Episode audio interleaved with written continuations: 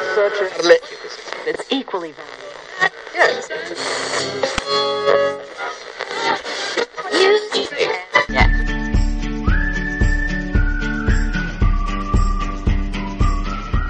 El arco iris, las mariposas, el desierto florido, los frescos de la Capilla Sixtina, las teras de los pueblos autóctonos, el quetzal de Guatemala, el lapislázuli de Chile, el cerro de los siete colores de Argentina, la rana roja del Cauca colombiano, el pavo real, los carnavales de Barranquilla o Río de Janeiro, el show de Tropicana en La Habana, el escenario de un programa de radio. Las cosas hermosas de la vida siempre están a todo color. A partir de este instante, le ponemos color a la radio. Aquí comienza Chile a todo color. Chile es a todo color porque la primera celebración del Año Nuevo en Chile ocurrió en 1671, cuando los jesuitas levantaron una campana en lo alto de la iglesia de la compañía, que a la medianoche comenzó a anunciar el ciclo naciente. Y estamos a punto de que comencemos a celebrar un nuevo ciclo naciente porque está por terminar este año 2015, un año de contradicciones y de paradojas. Wilson Charry, ¿cómo está usted? Muy bien, gracias, eh, súper contento. Hoy oficialmente Día Internacional del Migrante. Es su 18 día, es mi día. es nuestro día. Nuestro día. Y en este caso Jorge Rizik no es migrante, pero también hace parte de nuestro ciclo. Hola Jorge, ¿qué tal? ¿Cómo te va? Bien, Wilson, corregirles un- una parte del dato. Un dato. El tema del ciclo del nuevo sol Ajá. es al revés, porque en ese tiempo los jesuitas, que eran inmigrantes europeos, en Sudamérica, no sabían que acá el ciclo es al revés, acá el ciclo del sol naciente parte en junio. Por eso las Ah, comunidades ya, indígenas acá celebran el mismo ciclo con el, con el año nuevo mapuche. o- Estamos de cabeza, mejor dicho. O, Más o menos. O, o ellos están de cabeza, no sé. Uno nunca Bueno. sabe. Bueno, y en este va a ser entonces el, el programa de cierre de, de nuestro ciclo 2015, ¿no? Eh, sí, pues ya no nos quedan más programas. Ha sido un año diverso, noticioso, eh, entretenido y también polémico a ratos. Pero ha pasado harto por Chile a todo color. Pues estamos los tres, Jorge Rizzi, Wilson Charly y Álvaro Álvarez, los tres les vamos a acompañar en este cierre de ciclo 2015 del programa Chile a todo color.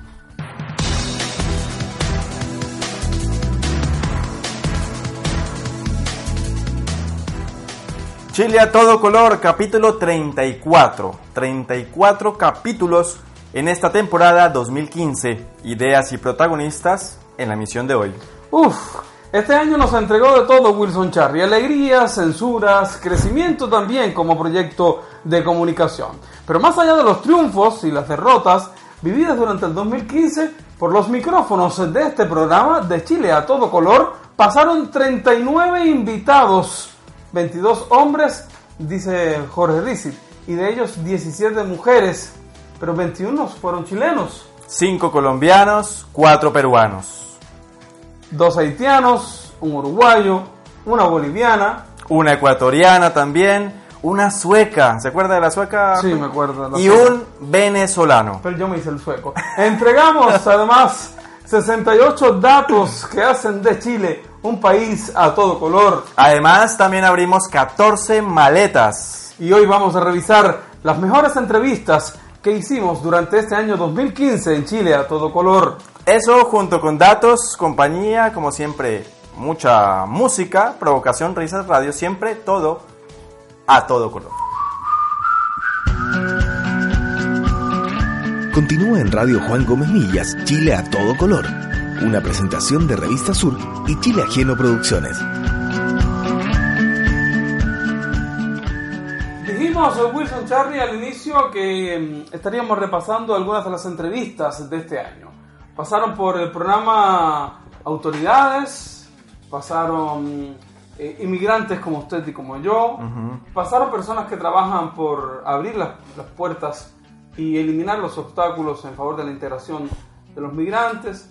Pasó también alguien que usted conoce muy bien, que es quien tiene a su cargo la política de extranjería y migratoria, al menos la ejecución de lo que hay de política de extranjería en el país. Estamos hablando, eh, Jorge y Álvaro, de eh, Rodrigo Sandoval, él es el jefe del Departamento de Extranjería y Migraciones del eh, Ministerio del Interior.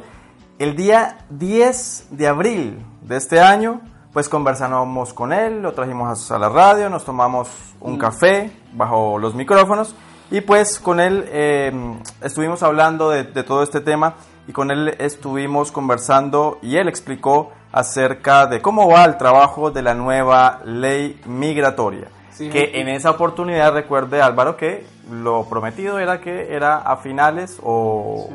a finales de este año. Así, en el segundo finales, semestre, sí. lo dice claramente en el Lo dice acá claramente. De, de todas maneras, hay que recordar que durante este 2015 eh, se han corrido las fechas, se han dado distintas fechas. Sabemos que el Ejecutivo ha tenido eh, muchos problemas y otras prioridades que atender. Sin embargo, la entrada al Parlamento, al Poder Legislativo, de una nueva ley de extranjería que facilite, por supuesto, la integración de los extranjeros a Chile y, y- y- y responda un poco al llamado de la sociedad civil durante estos años, parece ser una realidad en el primer trimestre del próximo año, 2016. Las autoridades, Burgos, el ministro del Interior y eso han dicho que enero, eh, pero yo...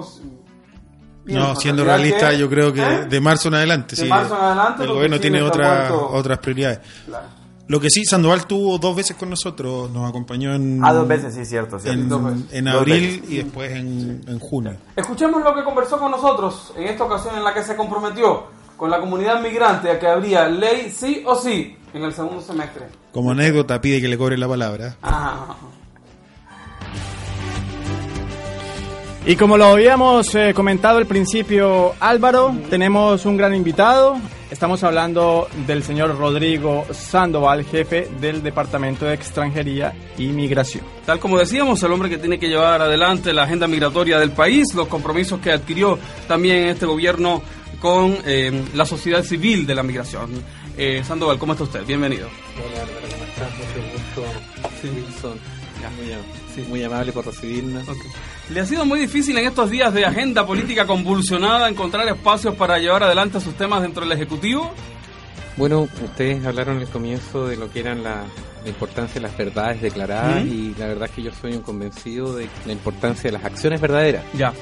Y mientras, claro, la contingencia política es una discusión respecto de quién tiene razón o quién hizo qué o qué otra cosa, nosotros hemos aprovechado ese espacio para poder avanzar en los temas que nos parecen importantes y hemos seguido con el itinerario que nos propusimos el año pasado, eh, concretizando y llevando a, a carne lo que fueron los aportes de las distintas organizaciones que fueron parte del proceso de discusión del año pasado encaminado hacia la nueva legislación migratoria. Y hoy día nos encontramos ya trabajando en lo que son las ideas matrices de lo que debería ser este nuevo proyecto, esta nueva solución legislativa.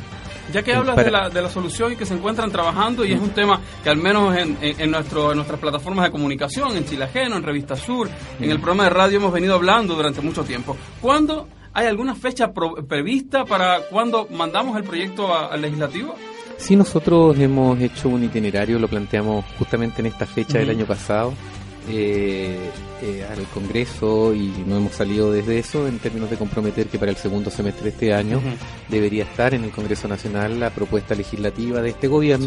Está por discutirse si esta va a, ser- va a tener el formato de una indicación sustitutiva o de un proyecto nuevo, lo cual responde más bien a una cuestión de estrategia legislativa que a lo que significan los contenidos de fondo, pero ese es el compromiso. El segundo semestre de este año debería haber una iniciativa legislativa que viene a hacerse cargo de lo que es una nueva legislación migratoria que considera tanto una nueva ley migratoria en grande, no solo de extranjería, sino que además es la creación del Servicio Nacional de Migración. Pero tras todos estos episodios de contingencia, Álvaro, episodios políticos que no, ya no los tenemos que nombrar y, Ujú. y por supuesto la tragedia en el norte, ¿no se corre esa fecha?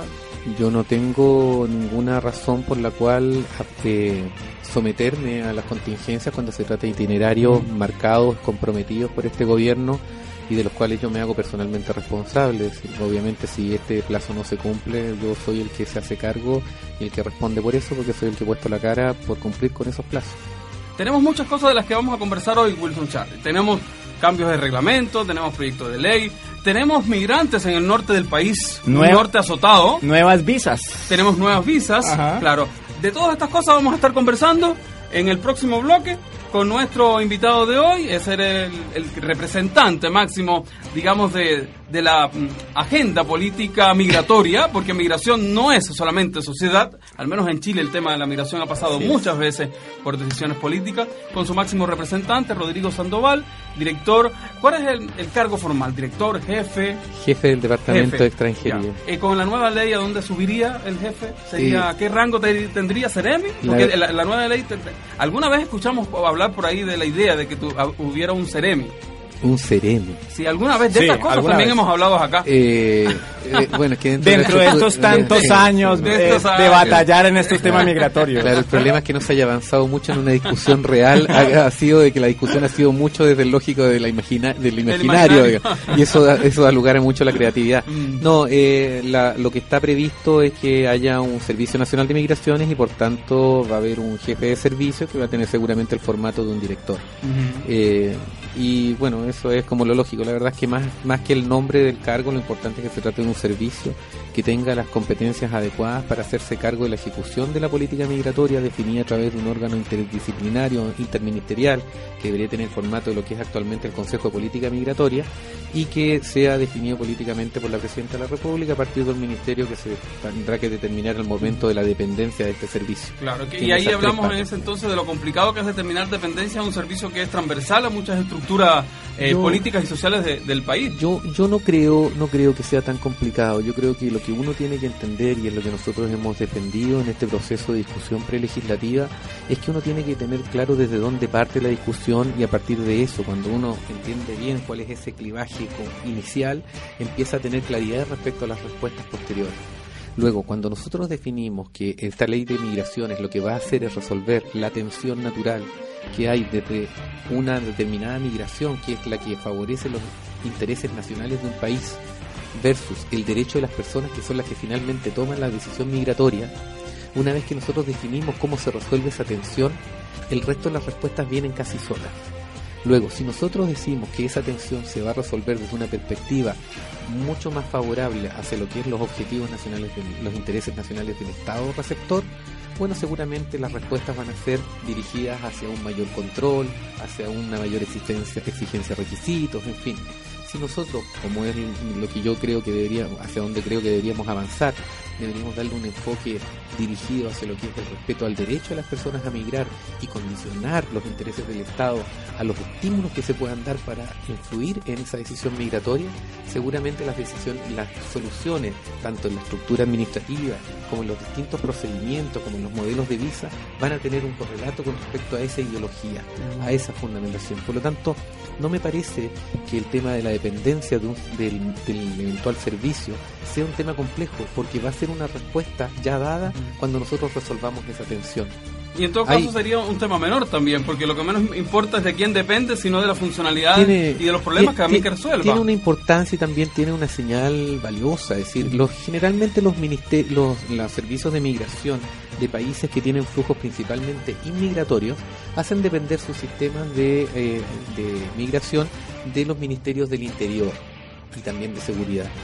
En cambio, los ministerios y los países que tienen flujos principalmente emigratorios hacen depender por regla general sus servicios de migración de los, del Ministerio de Relaciones Exteriores. Y el caso de Chile, Y hay- disculpa que... que- Y hay, y hay, perdón, que me interesa un detalle, y hay otros ministerios, hay otros países, por ejemplo, en los cuales el Ministerio de Migración o el Servicio de Migración depende del Ministerio de Educación y Multiculturalidad. Mm, Si ustedes quieren señales, ahí tienen una. ya. ujú. Perdón. Eh, le, le preguntaba porque nosotros siempre hemos hablado, y ahora que usted hablaba, Chile es hoy un país más de inmigrantes o de emigrantes. Chile sigue siendo un país numéricamente de emigración, De emigración, claro. por cada, y esto es muy bueno que lo sepan, seguramente no es el auditorio de este, de este programa, pero yo generalmente lo hago presente cuando me encuentro con algunas personas un tanto intolerantes con respecto al fenómeno migratorio y que nos proponen de forma un tanto audaz y grotesca eh, decir que a los extranjeros hay que mandarlos de vuelta. Entonces ahí yo le digo que bueno hay que empezar a pensar entonces qué vamos a hacer Los chilenos que nos con van a el, mandar a con casa. el doble de personas que van a llegar a Chile, porque por cada extranjero que está en Chile tenemos dos chilenos que están haciendo su vida tranquilamente en el exterior. Decía Rodrigo Sandoval que eh, no era un tema que nos, eh, que nos compete, pero sí lo es, porque recordemos que este programa no solamente es de eh, extranjeros en Chile, sino también nos Sí. importa mucho los chilenos que están por Y nos fuera. preocupamos también de muchas de las cosas que hacen y muchos de sus programas, de sus problemas.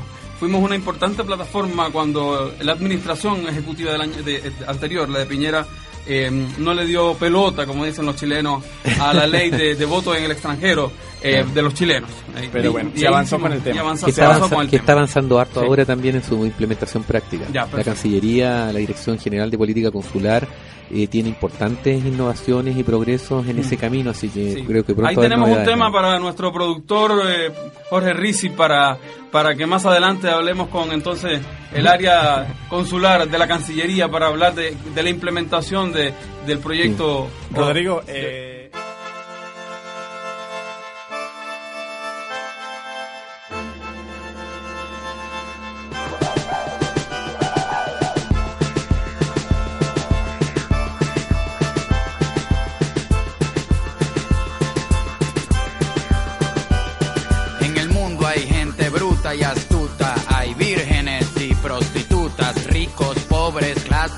media, cosas bonitas y un par de tragedias. Hay personas gordas, medianas y flacas, caballos, gallinas, ovejas y vacas. Hay muchos animales con mucha gente, personas cuerdas y locos de mente.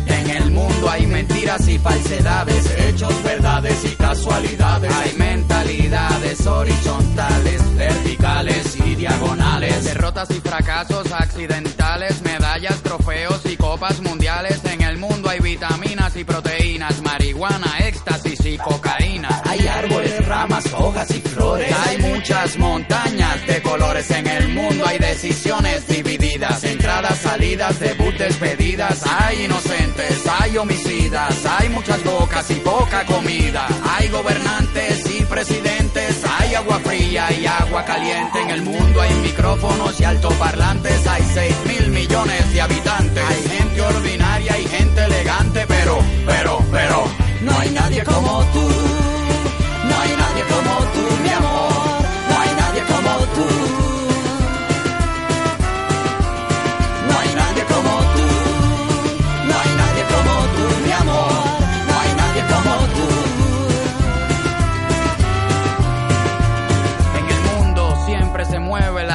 Hay tanques de oxígeno, tanques de guerras. El sol y la luna nos dan energía. Se duerme de noche y se vive de día. Hay gente que rectifica lo que dice. Hay mucha gente que se contradice. Hay algarrobas y algas marinas. Hay vegetarianos y carnicerías. Hay tragos amargos y golosinas. Hay enfermedades y medicinas. Hay bolsillos llenos, carteras vacías. Hay más ladrones que policías. Hay religiones, hay ateísmo, hay y comunismo. Aunque nos parecemos, no somos los mismos. ¿Por qué? ¿Por qué? No hay nadie como tú.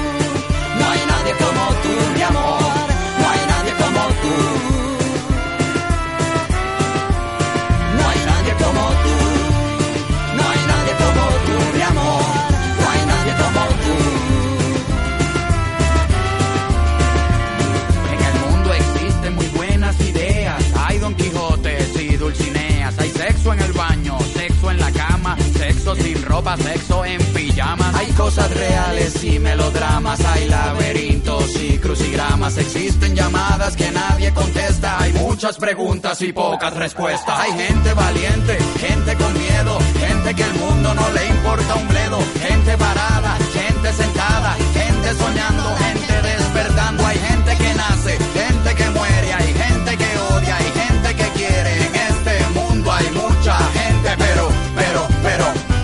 nadie como tú. No hay nadie como tú, mi amor. No hay nadie como tú. No hay nadie como tú. No hay nadie como tú, mi amor. No hay nadie como tú. No hay nadie como tú. No hay nadie como tú, mi amor. No hay nadie como tú.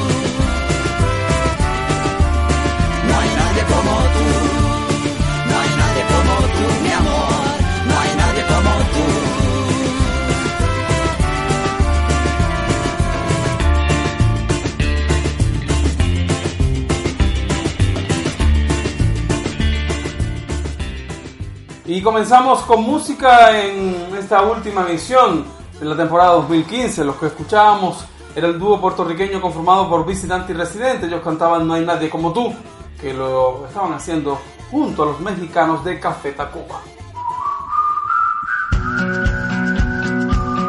Recuerda que puedes compartir este capítulo a través de tus redes sociales. Encuéntranos en revistasur.cl y chileajeno.cl.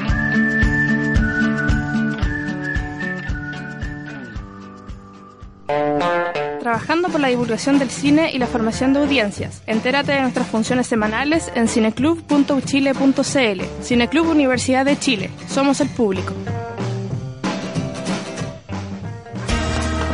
Caracol es un colectivo de sistematización militante que busca ir a la paña de los piños que trabajan en comunicación y educación popular. Contáctanos en caracolpopular.gmail.com o búscanos en Facebook. Vamos lento. Porque vamos lejos. La Radioneta se escucha y se lee. www.laradioneta.cl Aire libre. Radios libres. El, aire, para, para quien lo trabaja.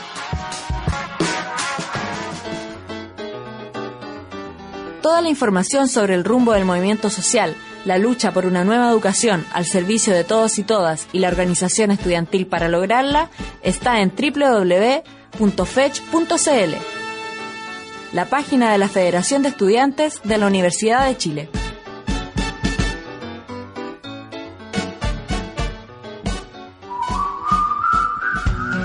Pintamos el país de banderas, de colores, de acentos, de culturas. Juntamos el mundo en Chile. Tuvimos que hacer muchos esfuerzos, tuvimos que pedir a través de su gabinete de comunicaciones, recuerdo que también a través de sus cuentas oficiales de Twitter le solicitamos la conversación. El pretexto inicial fue uno, el desalojo de un grupo de migrantes de un edificio de la calle General Maquena en el centro de la ciudad de Santiago. La señora alcaldesa Carolina Toá, según los migrantes, había ordenado el desalojo de estos, eh, no me recuerdo bien, pero eran 300 y tantos Wilson migrantes. Sí, sí. Cerca de 100 familias. 100 familias. Cerca de 100 familias. Demoró que llegara a la radio, pero aceptó y estuvo con nosotros en Chile a todo color. Y con ella, por supuesto, hablamos eh, de varios temas, como el que acaba de mencionar eh, Álvaro, pero también, obviamente, de la necesidad de una nueva ley migratoria. Con ellas conversamos con cerca de 30, 35 minutos en, eh, en nuestros micrófonos y esto fue lo que nos dijo. Punta Arenas conversamos, eh, tal como para los que nos siguen en la sintonía desde ya, con la alcaldesa Pepe de ella, de la Municipalidad de Santiago, Carolina Toá, desde 2012, finales del 2012, cuando ganó la elección aquella reñida con Salaquet, desde el 2013 la alcaldesa de la capital de todas las batallas, de la capital de todos los chilenos también, como se dice. Y la capital a donde llegan tantos migrantes, porque muchos llegan precisamente al centro de la ciudad y ahí se establecen, ahí tienen sus redes y desde ahí comienzan el camino al crecimiento, al futuro, al restablecimiento de ese nuevo mañana que también le hace mejorar las condiciones de vida y cambiar el futuro para sus hijos. Carolina, Lo, lo mencionábamos en algún momento, Wilson me lo decía, tenemos una ley migratoria heredada de la dictadura militar, firmada en 1976 por el dictador Augusto Pinochet. ¿En cuánto podría ayudar a los gobiernos locales, a una alcaldesa, a una municipalidad como la de Santiago, el cambio de una legislación migratoria nacional? Yo creo que ayudaría mucho, ayudaría en primer lugar el solo hecho que se discuta una ley migratoria. Ah, porque independiente del articulado que salga de esa ley, que debiera hacerse cargo de las mejores prácticas de países que han tenido procesos como los que estamos viviendo hoy, nosotros aquí podemos, por cierto, innovar, pero lo primero es aprender. Aprender, porque muchos países han pasado estos procesos y han aprendido qué cosas funcionan, cuáles no. Pero el solo hecho de que este tema se instale en el Parlamento, se discuta, se tome conciencia de que esa es una realidad del país y que es una realidad que llegó para quedarse. Esto empezó siendo un tema en tres o cuatro comunas de todo Chile. Hoy día tú vas a las comunas rurales donde trabajan temporeros y ya llegaron los migrantes porque es un, un espacio donde hay oportunidades laborales. Y en, en regiones, en el sur, esto empezó en, En el norte y ya en Punta Arenas también hay migrantes. Entonces esto, esta realidad nos va a acompañar en el futuro por mucho tiempo y como país tenemos que tener legislación para eso, tenemos que tener políticas públicas para eso y tenemos que tener cultura para eso. Y esas tres cosas hay que construirlas, porque en todas tenemos falencias. Yo creo que los chilenos tenemos en alguna parte de nuestra imaginario conciencia de, de que hay un deber de acoger al extranjero. Yo lo veo porque lo, lo hablo con mis vecinos todo el tiempo y todos sabemos y contamos historias de parientes nuestros que se fueron alguna vez y que lo pasaron mal, que tuvieron que integrarse, que vivieron discriminación. Existe esa conciencia, pero al mismo tiempo, rápidamente de esa conciencia se pasa a, a los juicios ligeros. y, y eso es algo que hay que trabajar. Y tenemos que trabajarlo con ley, pero también con políticas públicas. Y yo creo que en las políticas públicas estamos aún más atrasados que la ley. Porque la ley tiene complejidades. Uno puede decir, la ley se demora, el Parlamento, pero las políticas públicas, si tú tienes la voluntad, las instalas. Y eso ya deberíamos tener políticas mucho más claras que las que tenemos y no en la actualidad. tenerla crea conflictos adicionales, porque por, Por ejemplo yo quería entrar en el tema de la vivienda. Totalmente. Hoy, hoy- hoy nos quedamos Buen- con buen la ejemplo. nos quedamos con la foto, pero la causa de que la situación sea así es que no hay una política pública ni hay una manera distinta de hacerlo, porque nosotros somos migrantes y, podemos hablar de nuestra experiencia. Eh, tuvimos tal vez el capital social, las redes para hacerlo de una manera distinta. Pero hoy la realidad migratoria convierte a los migrantes en un NN durante casi prácticamente su primer año de vida. Así es. Y hay que ir y sobrevivir de la manera en que se pueda. En el tema de la vivienda sabemos que Santiago, que es una ciudad patrimonial, con muchas partes en, el- en la parte de Santiago Centro, eh, tenemos CITES, tenemos lugares, tenemos edificios patrimoniales que hoy están con muchos migrantes hacinados. ¿Cuál es la situación de la vivienda hoy y de los migrantes en la Municipalidad de Santiago? Bueno, nosotros hemos hecho varias líneas de acción con esto, porque es un tema que tiene varias aristas. Lo primero fue revertir una decisión que se tomó en el gobierno anterior, gobierno de Sebastián Piñera, en que se elevaron los requisitos a los migrantes para acceder a la vivienda social. Originalmente bastaba con ser residente y después se dijo tener residencia por cinco años. Entonces eso significaba que una persona a veces había estado muchos años antes de siquiera poder postular, acercarse, a intentar un proceso de acceso a la vivienda. Se eliminó ese requisito y eso nos ha permitido trabajar con comités de vivienda que hay en la comuna. En la mayoría de los comités de vivienda hay migrantes, pero además hay algunos comités de vivienda de migrantes. Con ambos hemos trabajado y hemos ido logrando, y en esto hemos tenido colaboración del Ministerio, que se ir, ir generando modalidades para poder hacer vivienda social en Santiago. Porque aquí en Santiago no se hacía vivienda social, porque es tan caro el suelo, el subsidio no da, entonces chao, nos vamos a la periferia. Pero eso ya está demostrado que no es una buena fórmula.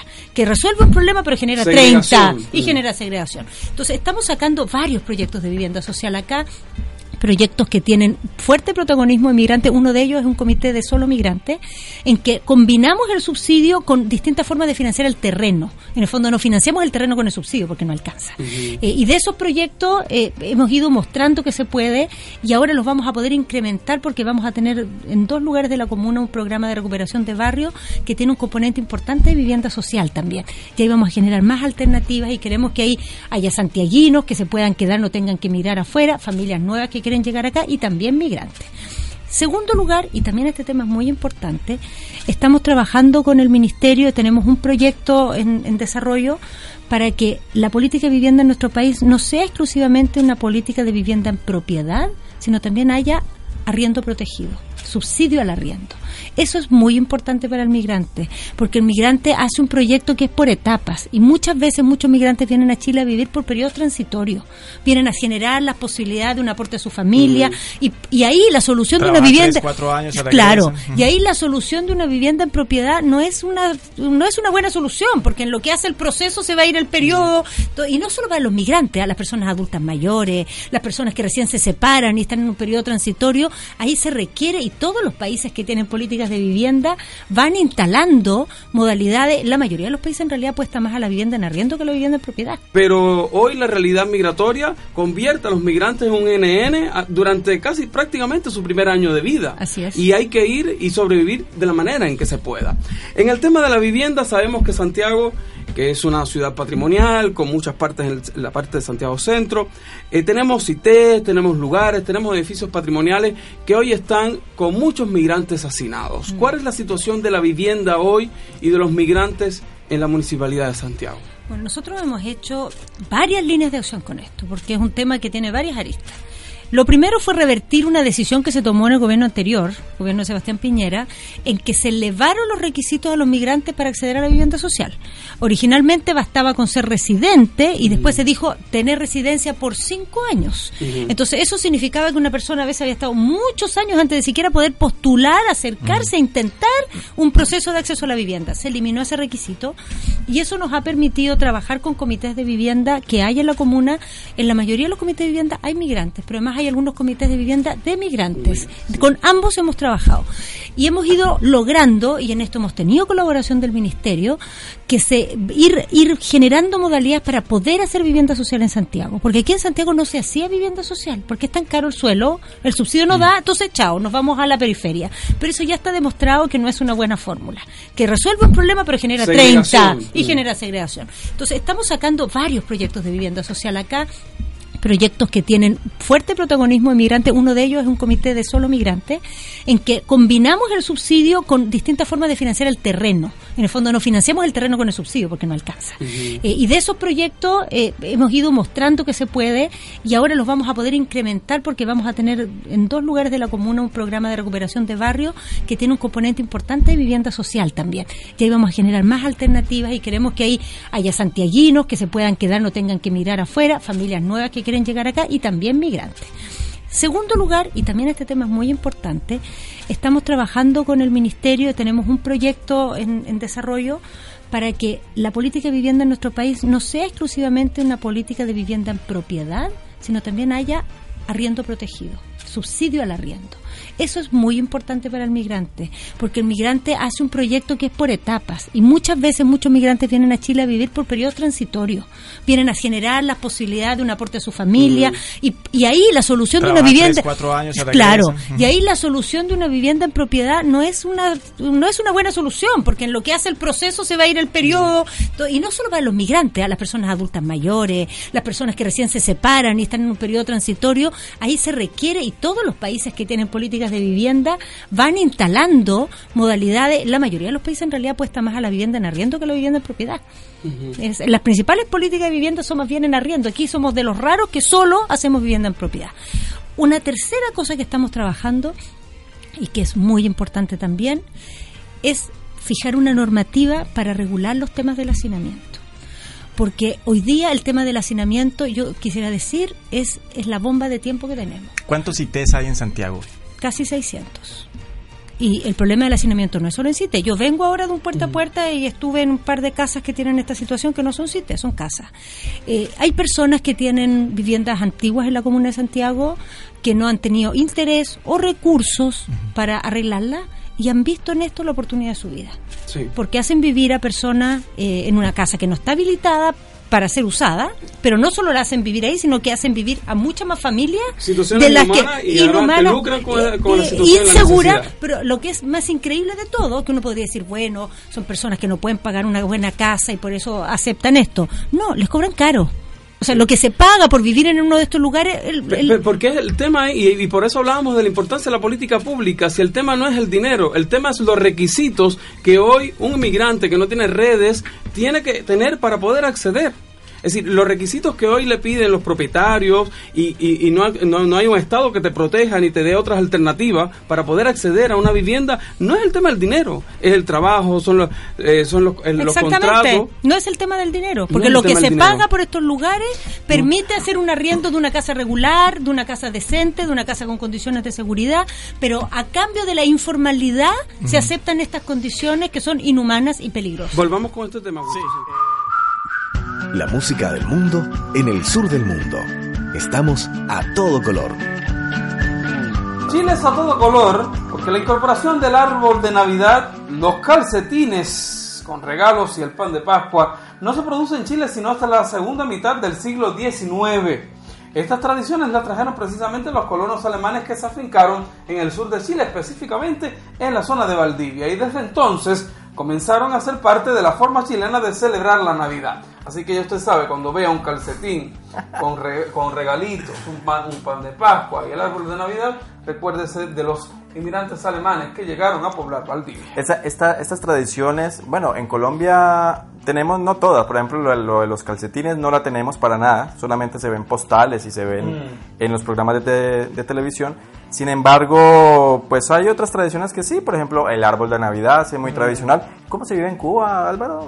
O para nada, a ver, a ver porque nunca... Para que usted me provoca a esa altura del año y después de todo lo que hemos pasado con tema de... Pero, pero sí se, sí se alcanzan a ver los adornos navideños o para nada. No, no, nada. durante muchas décadas no hubo nada. de No hubo nada.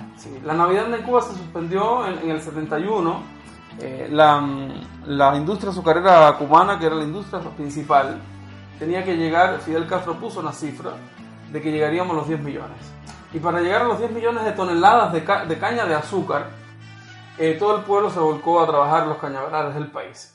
Y, no, no- y llegó también la Navidad y el fin de año. Y todos, por primera vez se suspende la Navidad en medio de, de este abolengo, de, de esta euforia del pueblo por llegar a los 10 millones porque estábamos muy atrasados y parecíamos que no íbamos a llegar.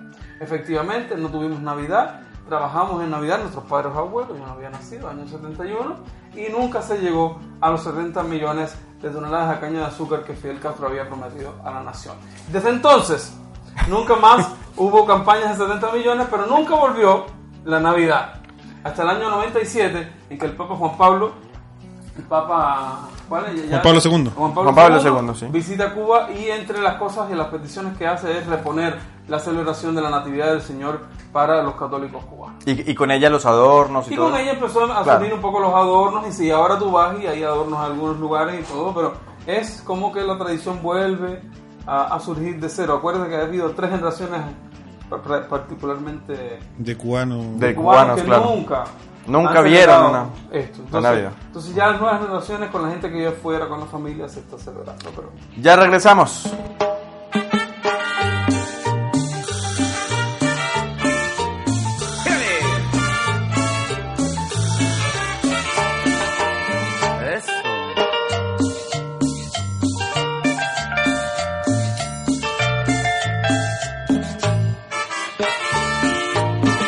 Un año más que se va, un año más, ¿cuántos se han ido? Un año más, ¿qué más da? Tantos se han ido ya. Un año más que se va, un año más que tú has vivido un año más. ¿Qué más da? Has gozado, también has sufrido. Si has llorado, también has reído. Un año más. ¿Qué más da? Tantos se han ido ya. Son 15, son 20, son 30, 40, 50 o 60. No años es el tiempo el que no se detiene. Son 15, son 20, son 30, 40, 50 o 60. Un año más. ¿qué más da? Tantos se han ido ya.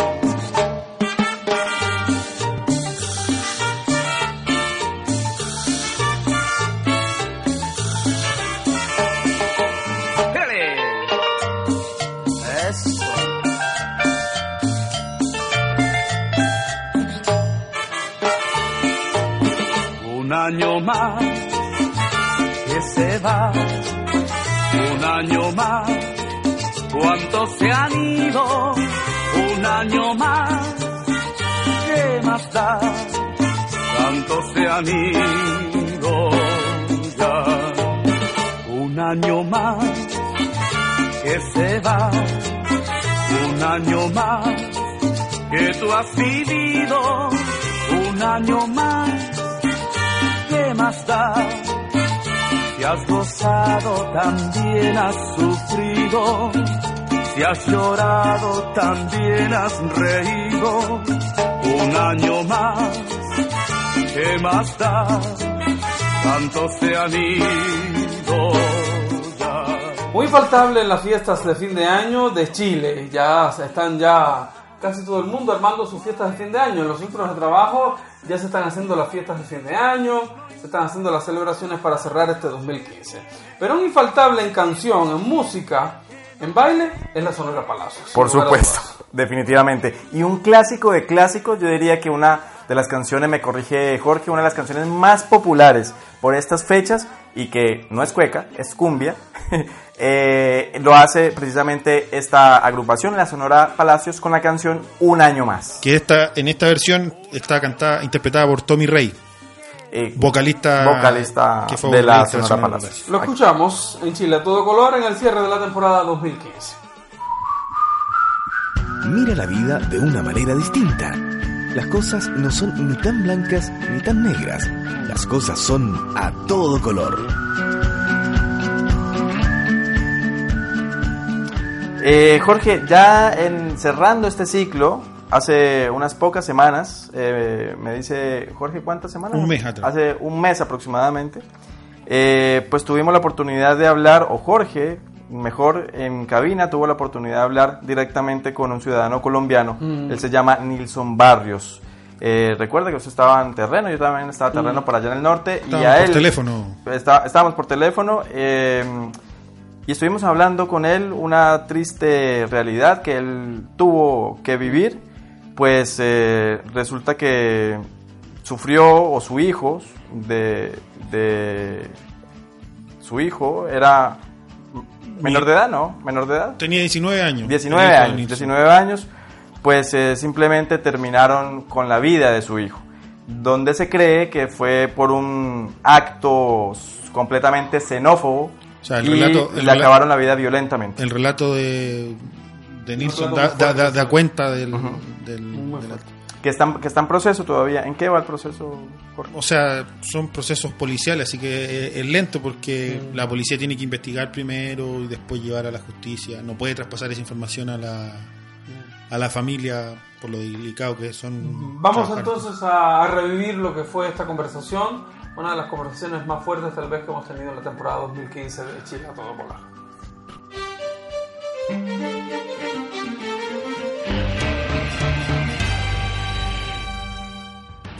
Bueno, y como habíamos anunciado en titulares, nos encontramos hoy, quizás no con las mejores noticias, creo que son bastante malas, pero es importante dar a conocer los testimonios que vamos a conocer. Estamos con Daniel Cuero y Nilson Barros, ambos ciudadanos colombianos, avecindados en Chile hace algún tiempo. Buenas tardes y... Voy para cinco años ya. Buenas tardes.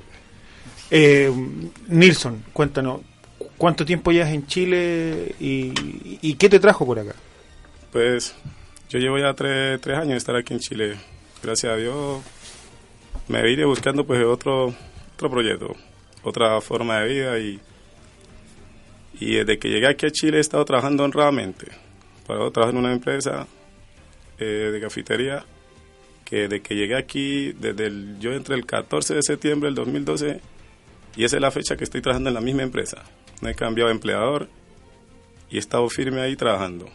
Entonces, pues, lastimosamente el 19, el 18 de septiembre, de octubre, sucedió lo que pasó, cosas que, gente por discriminación, porque eso yo le llamo discriminación, porque cuando uno no se ha metido con nadie y la persona llega a tirarle a uno así sin, sin uno tener discusión, tratándolo de negro culiado, traficante, que éramos unos emigrantes y que por qué no nos íbamos a huevear a su país, me atacó, después se fue, después regresó, hizo los dos disparos y pues lastimosamente ahí fue donde mató a mi hijo.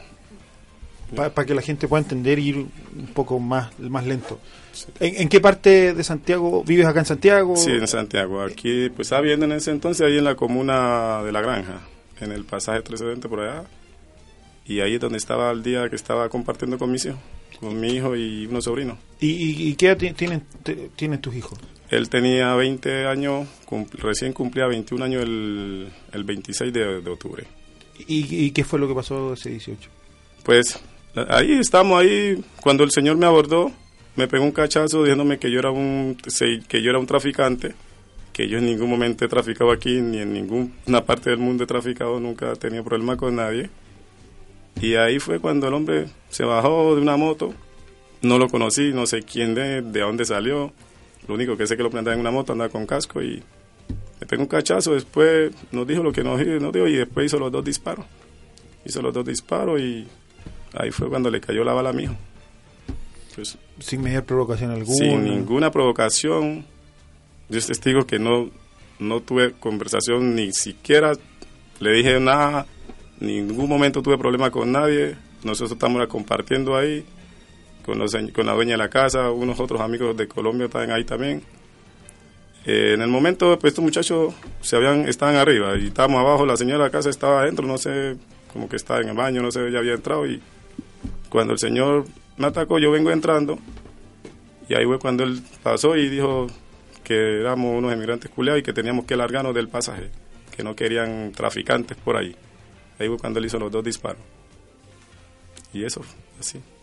¿Y la policía qué, qué, qué, qué te dijo? ¿Qué, ¿Qué respuesta te dio? Era la policía después, como nosotros, el muchacho, yo lo llevé, en el, lo llevé al hospital, en el transcurso que íbamos hacia el hospital, ahí fue cuando llegó, pues mi hijo falleció ahí porque él, ahí él vomité, vomitó tres veces y ahí yo le dije a mi sobrino, oye, Jamito, se murió Frey porque pues yo vi que él se quedó ya sin pulso y blanqueó los ojos.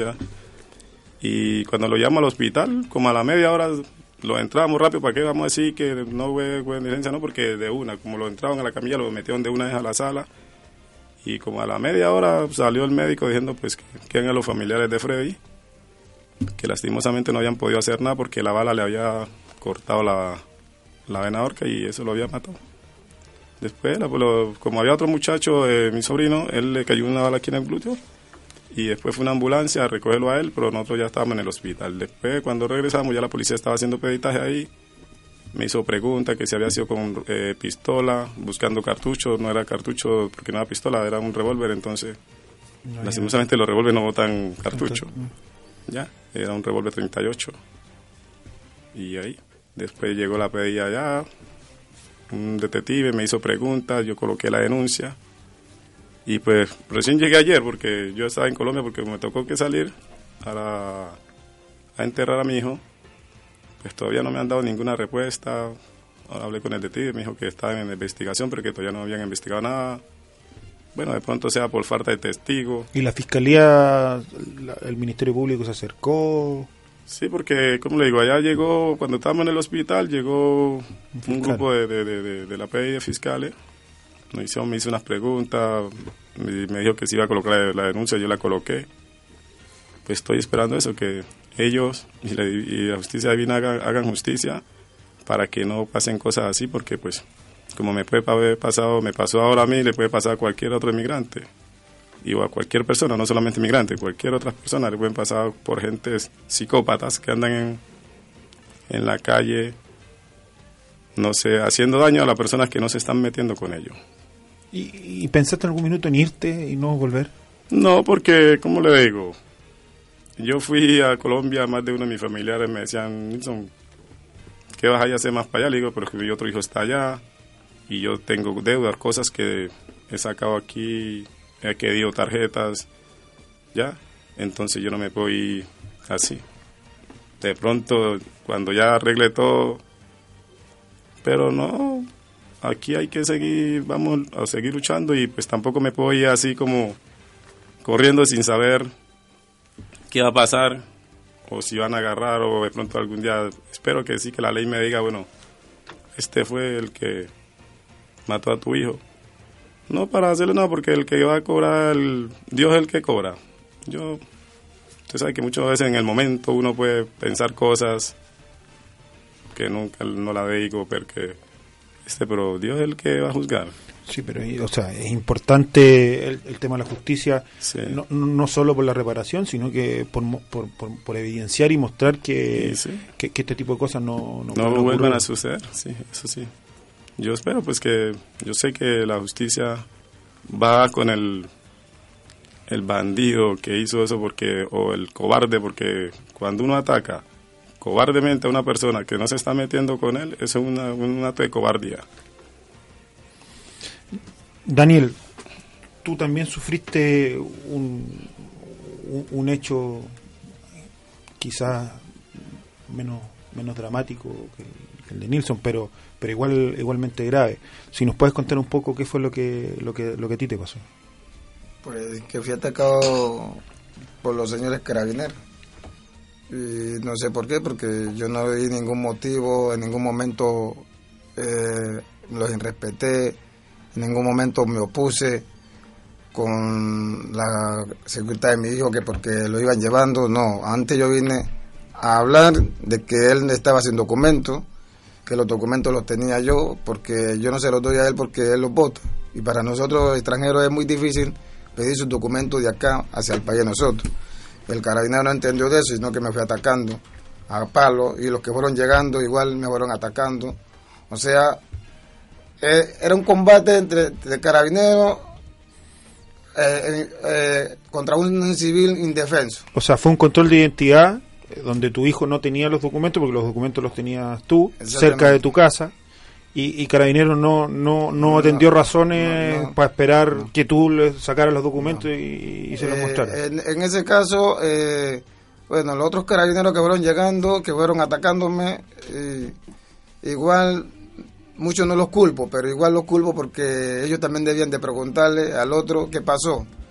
El otro tocó, eh, como la- la los carabineros tienen una clave de emergencia, entonces yo creo que él usó la clave de emergencia, entonces los que fueron llegando ni siquiera tampoco preguntaron qué es lo que pasaba, sino que me fueron atacando sin preguntar qué es lo que pasa con el ciudadano, sino que fueron también atacándome. Como vieron que él me estaba atacando, dándome palos, también nosotros se fueron agarrando y ahí dándome garrote como si yo fuera un animal.